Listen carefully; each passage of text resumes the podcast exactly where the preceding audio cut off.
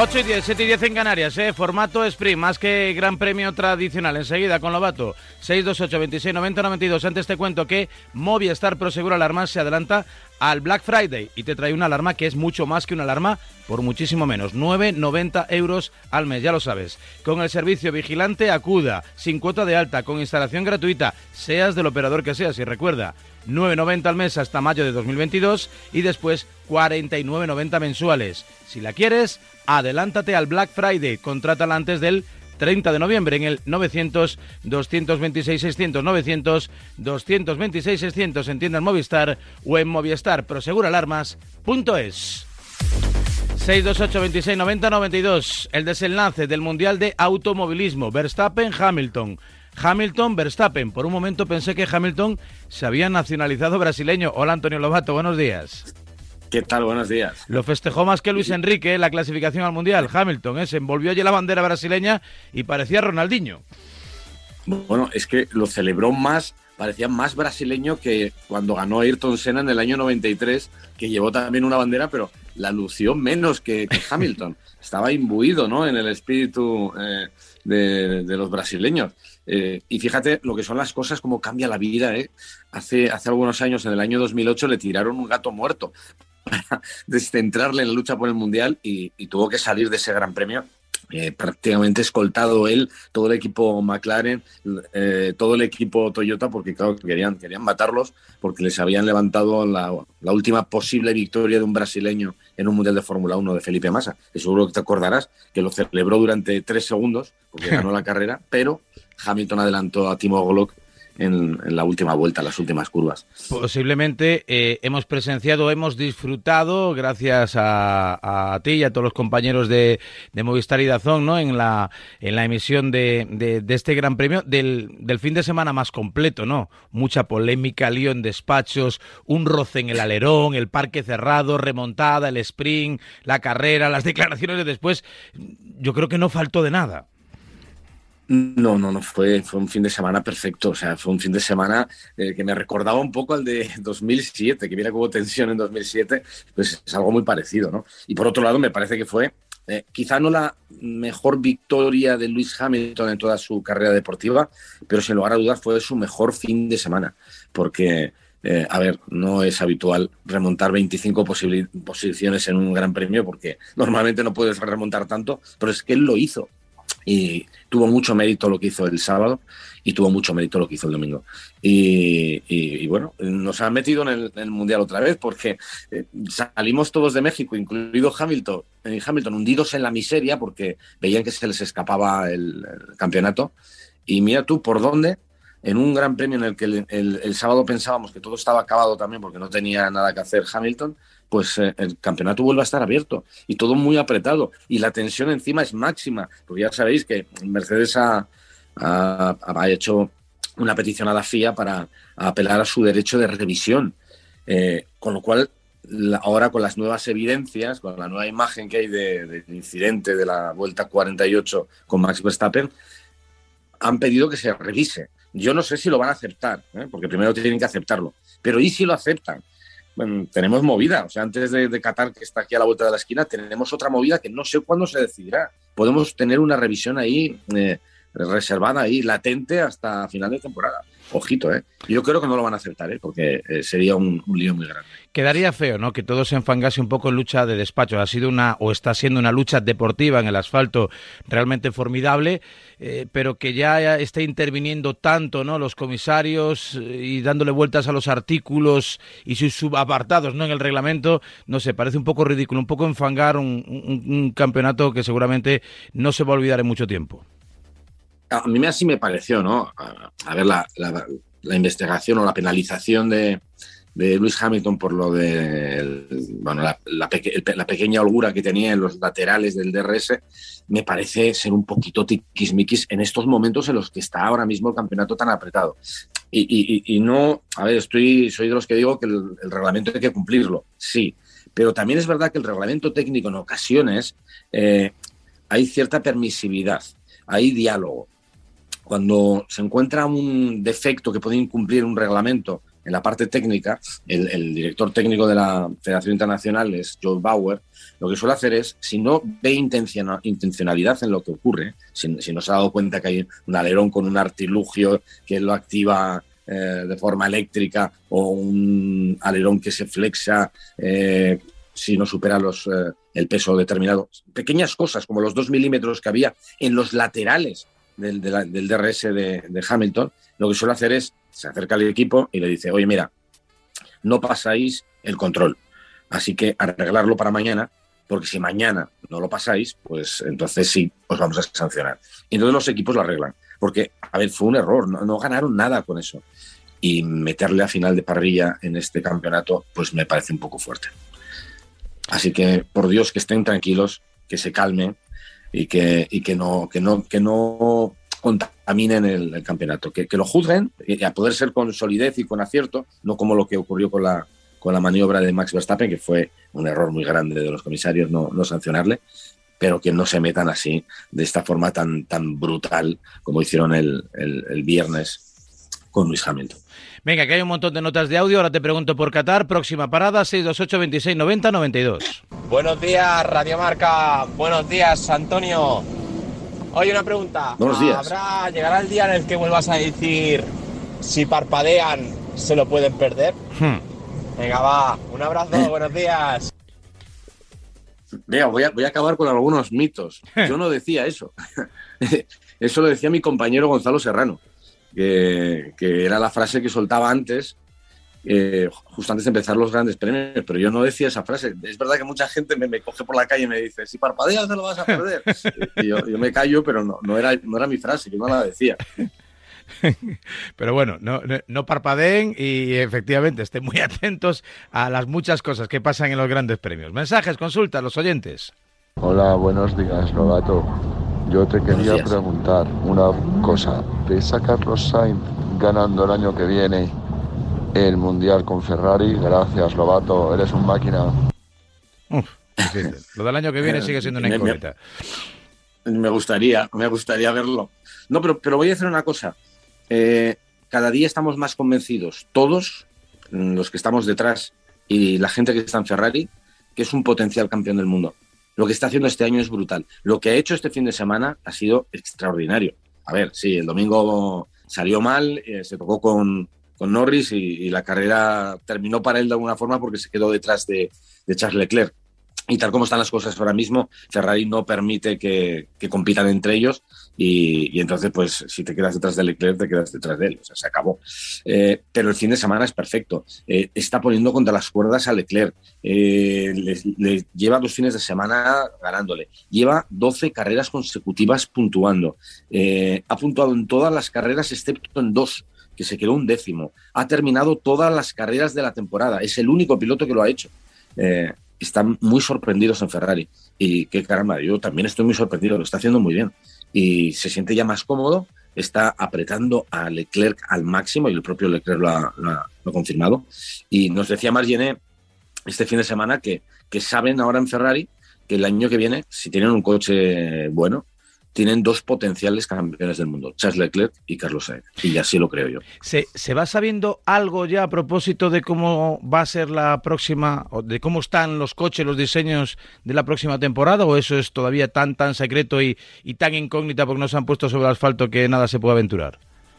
No, no, no, no, no ha trascendido demasiado, tan solo... O sea, pero entiendo que, hay simuladores, ¿no? Y banco de pruebas y esto, ¿no? ¿O no? Eso es lo que ha trascendido, que algunos pilotos pues han dado su opinión después de haber probado el coche de 2022 en simuladores y lo que es claro es que hay una pérdida de carga aerodinámica muy grande y que hoy por hoy los coches de 2022 de salida el año que viene van a ser un poquito más lentos. más lentos. Lo que pasa es que todas las previsiones dicen que con el devenir de las carreras los equipos conseguirán igualar la velocidad de este año pero no ha trascendido mucho más. Bueno, pues eh, será bonito, ¿no? Ir sabiendo también las sensaciones, esos primeros augurios, y me imagino, ¿no? Que en base a esas pruebas en el simulador y a la sensibilidad que demuestren, ¿no? Los propios eh, pilotos, pues irán dando las indicaciones y las pautas pertinentes a los ingenieros y mecánicos para que vayan afinando, si cabe todavía más, esos bólidos cuyo rendimiento, repito, es una incógnita que puede producir un cambio, eh, esperemos que así se produzca, en la configuración de la parrilla, o por lo menos que traiga más igualdad y más sé, más alternativas, que no sea cosa de dos coches o de dos pilotos de dos escuderías diferentes. Consultas 628 26 90 92. Buenos días, Radio Marca. Buenos días, Antonio. En todos tus años de experiencia en la Fórmula 1, ¿cuál es el coche que en la presentación más te impresiona? ¿Cuál es el que recuerda que lo vistes y dijiste, ¡guau! Venga, gracias, buenos días.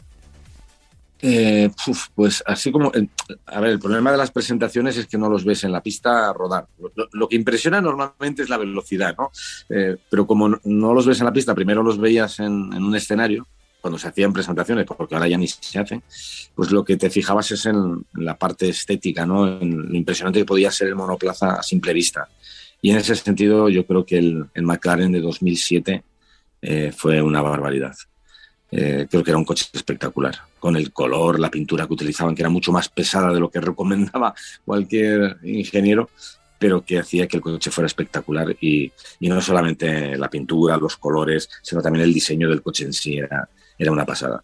Eh, yo me quedo con ese y, y luego también pues eh, tuve la suerte de estar en algunas presentaciones de Ferrari, cualquier presentación de Ferrari, cualquier monoplaza de Ferrari, tiene una ventaja infinita y es que el color de Ferrari es muy bonito, ¿no? Entonces hace que los coches también normalmente sean muy bonitos.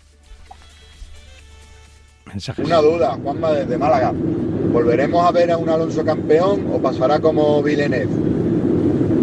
Vieja gloria, ex del eh, mundo, que vuelve a competir, pero nunca volvió a ser lo que fue aunque yo sé que Alonso es bastante mejor piloto que Villeneuve.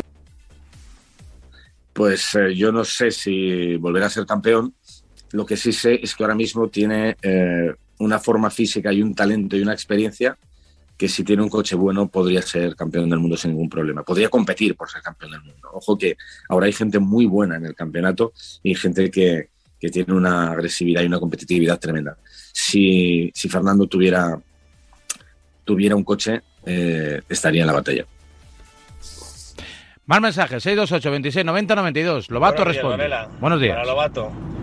¿Qué sanción le hubieras puesto a Verstappen el fin de semana pasado? Vamos, hace tres días. Eh, yo creo que fue claro que, que, se equivocó y vamos, que se equivocó, que hecho quiso sacar a Hamilton de la carretera. Sí, yo, a ver, lo dijimos el domingo que merecía sanción. Los comisarios decidieron ni siquiera investigarlo y, Michael Massey eh, el lunes, en unas declaraciones yo creo que tampoco demasiado afortunadas, dijo que no, no habían tenido todas las imágenes para valorar eh, la acción, pero que si tienen una cámara subjetiva de, de Verstappen, que sería bastante probable que le saliera mal la jugada a Verstappen. Bueno, ya están las imágenes con la cámara subjetiva, y es por eso, por lo que Mercedes ha pedido la, revisión del caso, y yo le hubiera metido cinco segundos. Le hubiera metido cinco segundos y ya está. Eh, no hubiera variado demasiado, porque hubiera terminado segundo. El problema ahora es que si, si aceptan la, reclamación de, de, Mercedes y revisan el caso y le meten cinco segundos, entonces mm, Verstappen va a perder la segunda posición, porque Bottas entró a tres segundos y pico. Y a, por eso va a Mercedes. Eh, van, van, vamos, han visto sangre y van a fuego a conseguir que le bajen una posición. Insisto, yo creo que, eh, que no le van a aceptar la, revisión. Pero si la aceptan, eh, Verstappen va a ser sancionado. Yo espero que no lo acepten. Más. Buenos días, Lobato. ¿Fue más acierto Buenos días. del equipo Mercedes o más fallo del equipo Red Bull? ¿Ah? Esto es como el fútbol. Uno juega mejor, otro peor. Juegas mejor porque el otro juega peor. Difícil. Pero no, no he entendido la pregunta. ¿Fue más acierto o más fallo? Más, más acierto de Red Bull y más fallo? Es que no he entendido la pregunta. Eh, eh, entiendo que el desenlace de la carrera sí tuvo más que ver con el mérito de Mercedes o con el de mérito de Red Bull que se dejó remontar, ¿no? De, desde una tan larga distancia. Ah. Entiendo que por ahí va el espíritu de la pregunta yo creo que eh, la respuesta sería fue más el mérito de Luis Hamilton, porque Mercedes no estuvo muy fino en la estrategia. La verdad es que tanto con Hamilton como con, con Bottas creo que se precipitaron un poco.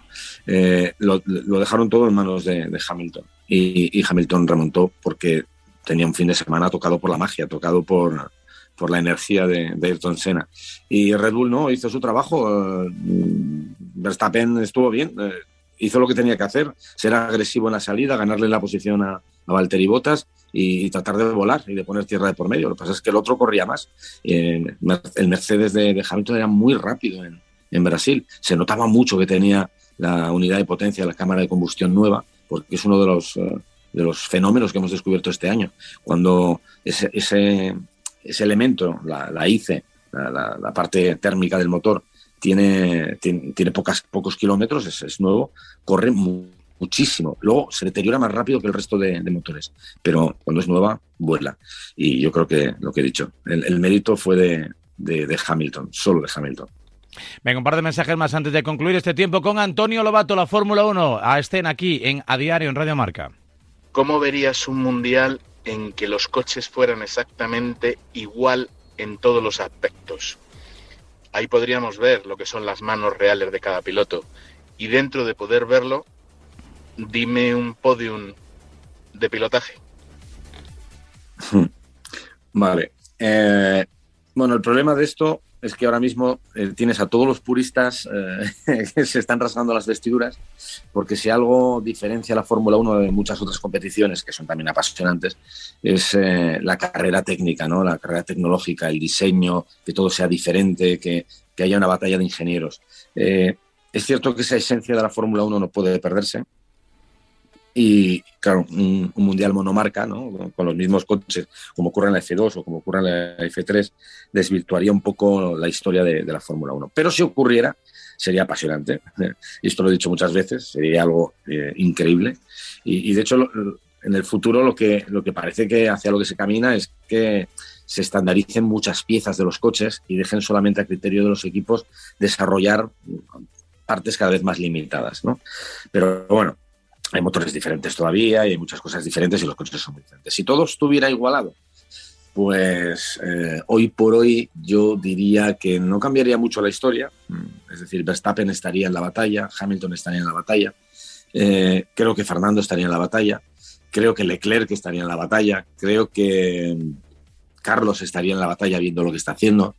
Eh, Norris estaría en la batalla. La verdad es que sería muy, muy bonito porque habría habría mucha gente luchando, habría muchos pilotos que ganarían carreras. Eh, sería un poco como la Fórmula E, que hay 10 carreras y tienen 10 ganadores diferentes.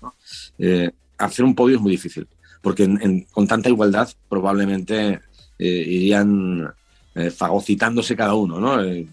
sería un reparto de, de podios y de victorias pero habría muchos de los que están ahora mismo en la parrilla, incluido George Russell, por ejemplo, también estarían en la batalla. Lo único que hay algunos que tienen más experiencia que otros y probablemente sabrían leer mejor los, eh, los grandes premios y, analizar el calendario y gestionar el calendario. Pero todos estos nombres que he dicho estarían en la batalla. La última. Buenos días, Antonio. Oye, ¿y una Fórmula 1 sería posible con los mismos coches diferentes eh, acabados, pero los mismos coches de motor y de, es decir, mismos alerones, mismo motor, mismo todo. ¿Sería posible o estaría bien o cómo lo ves? A mí no me gusta. Bueno, es la misma pregunta, en realidad. Es la misma pregunta que la anterior. Eh, hoy, hoy por hoy es imposible, no, no puede ser. Y, además es que no quieren que, que sea así. Yo, yo tenía una idea, la propuse alguna vez en plan de, de broma, que sería muy interesante, eh, sería, sería increíble, ¿eh? pero yo creo que es imposible de realizar. Y es 10 equipos como estamos ahora mismo, con mm, desarrollo de, desarrollo de tecnologías hasta que empiece la temporada, y a partir de ahí que todos los pilotos pasaran por todos los equipos. Es decir, eh, se sortea y dice, venga, pues Hamilton. Pues Hamilton empieza primera carrera en Australia, segunda carrera eh, lo hace, o sea, la primera carrera en Australia la hace con Mercedes, la segunda carrera eh, no sé dónde la hace con Haas, la tercera carrera, y que todos pasaran por todos los equipos. Y habría un campeonato del mundo de pilotos en el que ganaría el piloto más completo con todos los coches, y habría un campeonato de constructores donde ganaría el constructor que ganase, que consiguiera más puntos, habiendo pasado por su asiento todos los pilotos. Claro, que aquí le dices a los de marketing, publicidad, se, vuelven locos, ¿no? Pero, y, los pilotos se volverían locos también. Pero sería bonito, ¿eh? Sería es, eh, una locura de las mías.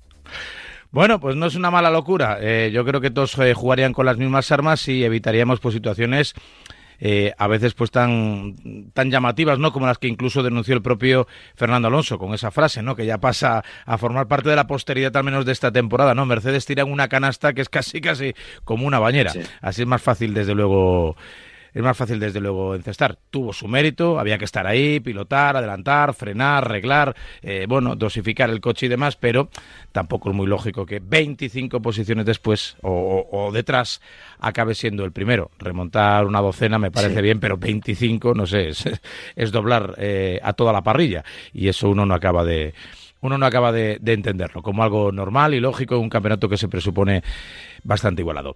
Antonio, pues, pues eso, Qatar, ¿no? Viene ahora ahí a la vuelta a la esquina. ¿Cuándo? ¿Este fin de semana o el siguiente? Este, este, este fin de este. semana, ya está. Estamos aquí, terminamos el triplete. Y, ojo con Qatar, ¿eh? que eh, hemos estado ayer en Vamos sobre Ruedas haciendo con un simulador la pista y tiene eso aquel, ¿eh?